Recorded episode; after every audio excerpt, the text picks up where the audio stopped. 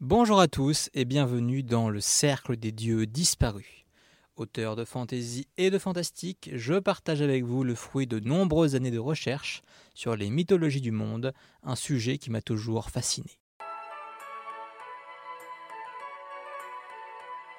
Aujourd'hui, nous nous retrouvons pour le dernier épisode sur les Celtes. Nous allons parler du panthéon gallois, qui était aussi plus ou moins celui des peuples du sud de l'Angleterre, comme les Britons. Le gaélique gallois est l'une des langues les plus difficiles à prononcer au monde, et donc je n'essaierai pas de le faire, au risque de la massacrer. Je prononcerai les noms à la française ou à minima à l'anglaise, et je présente mes excuses à tous les gaélophones gallois qui m'écouteront. Beli Mawr. Beli le Grand, divinité solaire, époux de Don, dieu originel, certaines lignes royales se réclamaient issues de lui encore au Moyen Âge. Don. Déesse mère galloise, entité de la vie, équivalent de l'irlandaise Dana, ou peut-être l'un de ses avatars. Ameson.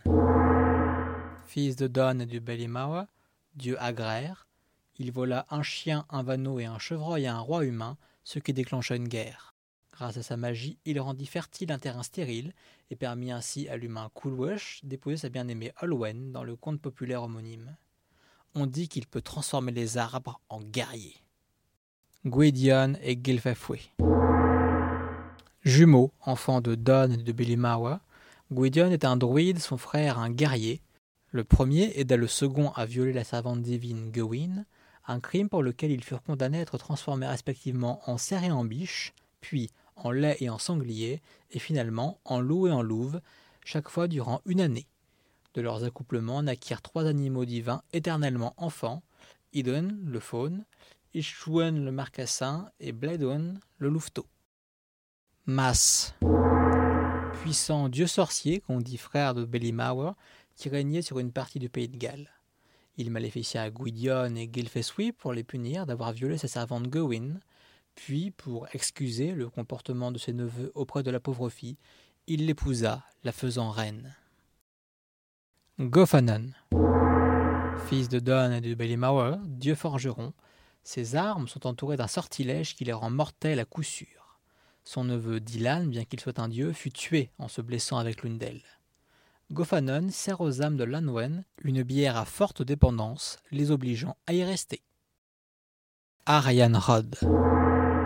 Littéralement la roue d'argent, fille de Don et de Belimauer, déesse de la fécondité. Après avoir violé la servante Gawain, Gilfeswy proposa que sa sœur prenne sa place au service de Mas, mais pour cela, elle devait être vierge.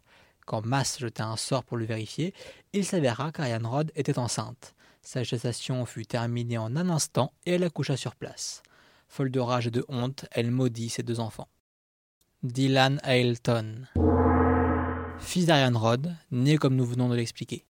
À peine accouché, il fuit le courroux de sa mère en plongeant dans l'océan. Ayant le don de nager aussi bien que les poissons, on le surnomma Fils de la vague, Ailton.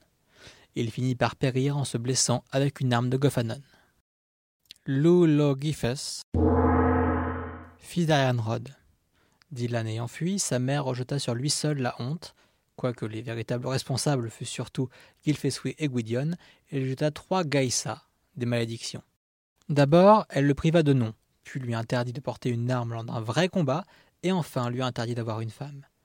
Mais le temps passant, elle constata son adresse et décida de lever la première en lui donnant ce nom, loup à la main sûre.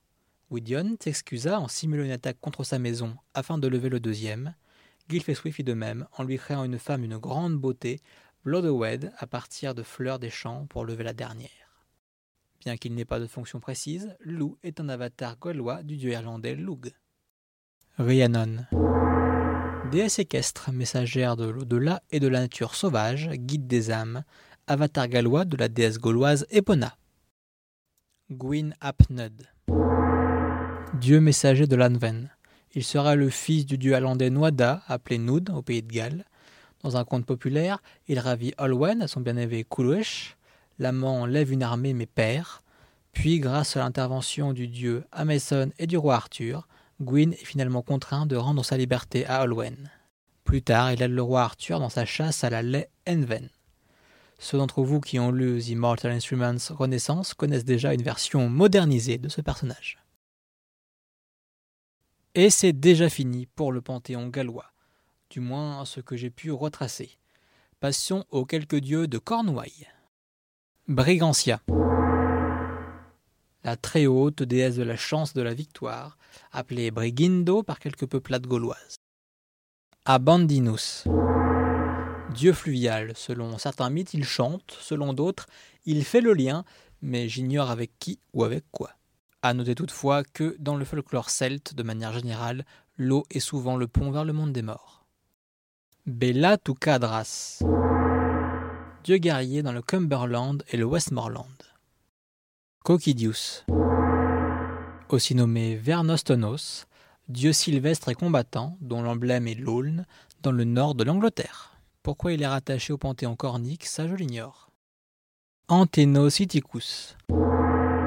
Dieu du nord de l'Angleterre, à l'apparence d'un garçon sauvage, cornu, porteur d'un torque.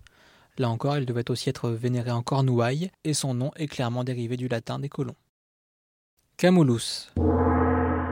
Dieu guerrier protecteur de Colchester dans l'Essex, aussi vénéré par les Belges et dans la région de Reims. Il est possible qu'il soit plutôt germanique et soit arrivé avec les Saxons. Arnemetia, déesse fluviale tutélaire de Buxton. Clota, déesse de la rivière Clyde. Condatis, dieu de la rivière Weir. La racine celtique renvoie à une confluence. De nombreuses villes, surtout en France, portent une variante de Condé référant à leur position près de rivières. Les Alaïsiagé, celle qui envoie les peurs. Quatre déesses guerrières. Beda, qui signifie enterrement, Bodhi plénitude de la victoire, Fimilena et Friagabis. Là encore, c'est tout ce que j'ai à vous offrir. Vous l'aurez remarqué, on parle de cornique quand on ne sait pas forcément où ranger les divinités, même si elles ne viennent pas toujours de Cornouailles. Les Celtes britanniques ont laissé très peu de traces malheureusement. Après cette longue série sur les Celtes, nous partirons la semaine prochaine au soleil de la Méditerranée. Vous pouvez retrouver certains de ces dieux dans ma série Les Chroniques du Nouveau Monde. Elle retrace les aventures d'une jeune celte autour du monde, à la rencontre d'une quinzaine de cultes polythéistes. Durant mes recherches, j'ai comparé plusieurs sources, quand cela était possible, et j'ai dû faire des choix, donc je ne prétends pas détenir la vérité sur les dieux que je vous ai présentés. Certains points ne seront sans doute jamais tranchés avec certitude. Si cet épisode vous a plu, n'hésitez pas à mettre une note et à le partager. À la semaine prochaine